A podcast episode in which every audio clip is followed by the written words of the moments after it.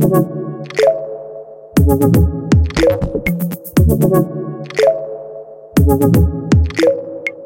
meus bens, estamos de volta com mais um IGTV e hoje a gente vai conversar sobre os psicopatas. Quem são? Aonde vivem, do que se alimentam e como se reproduzem. Para começar, o nome psicopata já, já não tá mais legal. A gente tinha que ter atualizado isso há um tempo atrás. Por quê? Psico, mente, né? Cabecinha. E psicopata quer dizer que é uma doença da mente, mas não é bem uma doença da mente o que esses caras têm. A psicopatia está associada a, olha que bonito nome, transtorno de personalidade antissocial.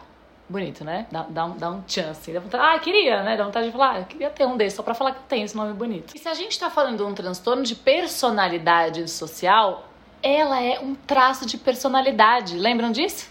Do podcast, quem escutou?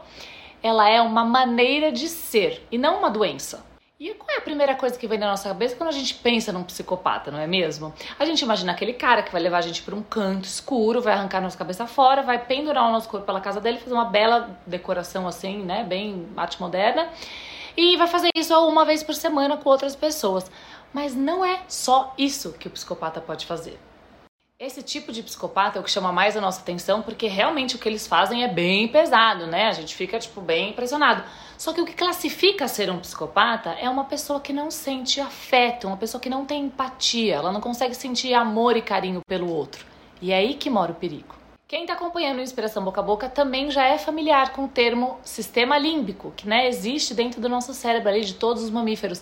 Então já é fácil a gente associar que é essa parte, né, que está associada com medo, com as emoções, que está desconectada no cérebro de um psicopata. Então, para a gente conseguir identificar um psicopata, a gente não tem que tentar descobrir se ele esquarteja alguém toda terça-feira à noite. A gente tem que tentar identificar o que, que falta nele. Essa incapacidade de se colocar no lugar do outro, ele não tem uma empatia, né?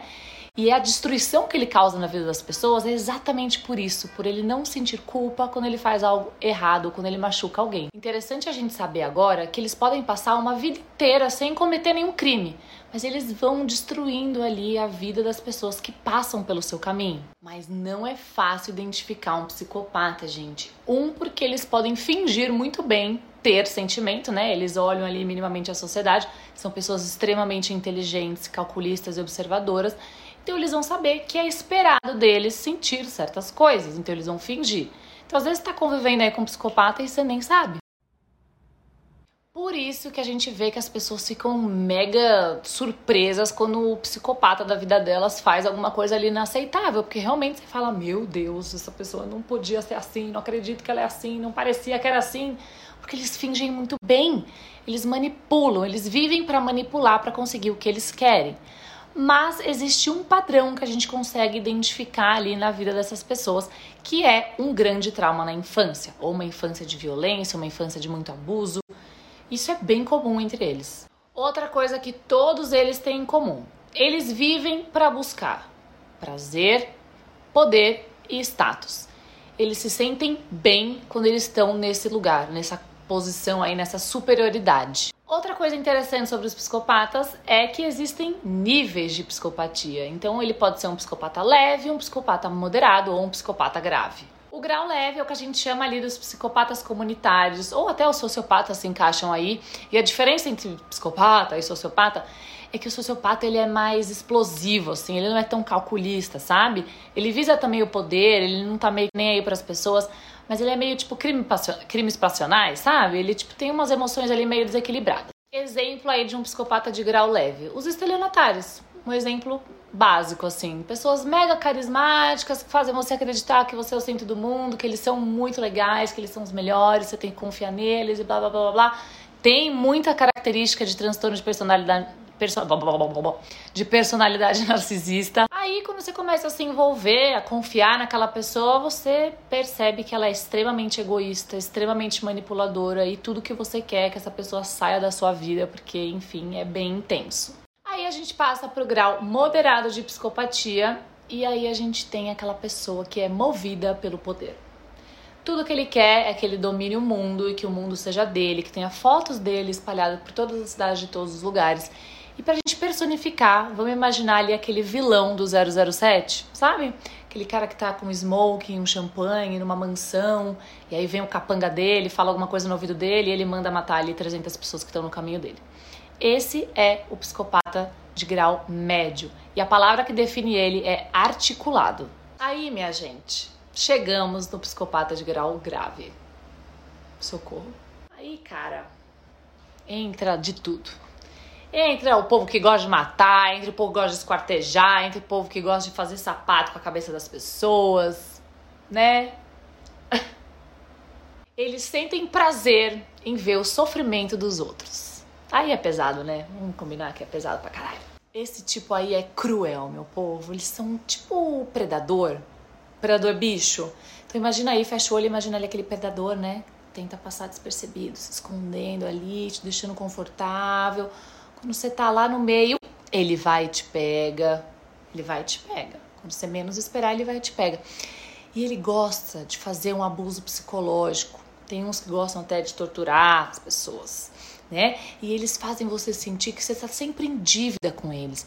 Eles se fazem ali de vítima. Então, quando você tem pena de uma pessoa, é quando você está mais vulnerável a elas. Curiosidade: a grande maioria dos psicopatas graves são homens pouquíssimos casos de mulheres. Porque no, quando, quando a mulher é psicopata, muita outras coisas acontecem. Então são mais suscetíveis a ter vício em bebidas, em remédio, e abusam de substância. Então elas estão sempre ali imersas, meio que fazendo mal tanto para elas que elas não conseguem fazer tanto mal para as outras pessoas. Mas fazem também, tá? Fazem também. Mas e aí, gente? O que acontece então com uma pessoa que não tem dentro dela aquela chavinha para virar, para começar a se importar com as pessoas? Ela não tem cura. Não existe hoje tratamento para psicopatia. Isso porque, como a gente já falou antes, ela não é uma doença. A doença normalmente tem cura. Ela é uma deficiência. O cérebro deles funciona de uma forma diferente do nosso. E eles também não devem estar nem aí para ser curado, tipo, né? Hoje a solução para psicopatia é o isolamento. Só que a gente está falando de um transtorno que acontece aí em 4% da população, sendo que só 1% são esses casos de psicopatia grave. Só que esse número vai de 50% a 66% quando a gente está falando de população carcerária, quando a gente está falando dos presos. Mas essas pessoas não tinham que estar tá presas em cadeias normais. Pensa no seguinte: uma pessoa normal que, sei lá, roubou, tráfico de drogas, né, vai presa. Existe um lamento por aquela situação, existe um sentimento, pode até existir uma culpa. Porra, não deveria ter feito isso, né? Tava solto aí, sei lá, fazendo pagode. Mas esse povo não, os psicopatas não estão nem aí. Eles resplandecem na cadeia, porque ele tem ali um monte de mentes fracas que ele pode manipular a seu favor. Ok, mas e aí? A pessoa só nasce psicopata? Ela tem ali aquele traço de personalidade, porque se ela estava na genética dela, acontece alguma coisa e essa personalidade se instala ali na vida dela? Não, a pessoa pode se tornar psicopata depois de um acidente, por exemplo. Vamos de funcionamento cerebral dessas pessoas, então, pra gente encerrar esse assunto e deixar eles em paz e ver na vida deles, pra eles também não mexerem com a gente.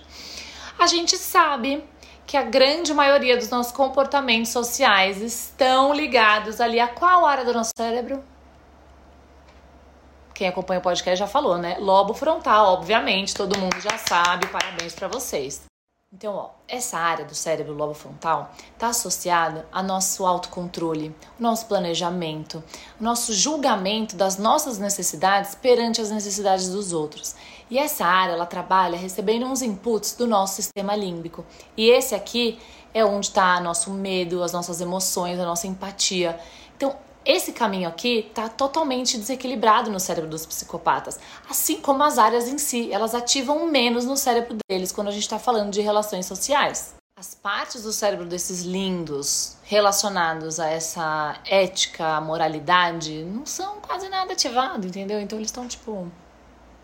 E isso explica a incompetência deles entenderem o que é certo e errado. Porque às vezes a gente olha ali e fala, cara, não é possível que ele fez isso.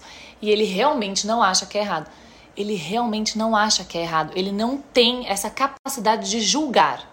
Entendeu? Para ele, só existe ele no mundo, entendeu? Então ele tem que ser felizão, ele tem que fazer tudo que tem vontade, independente se for matar uma pessoa ou não, entendeu? Porque a pessoa tá ali andando devagar na frente dela. Ele acha interessante. Imagina que tirasse toda a nossa moralidade ali dos nossos pensamentos, do nosso comportamento. De repente a gente também não mataria? Fiquem com essa pergunta.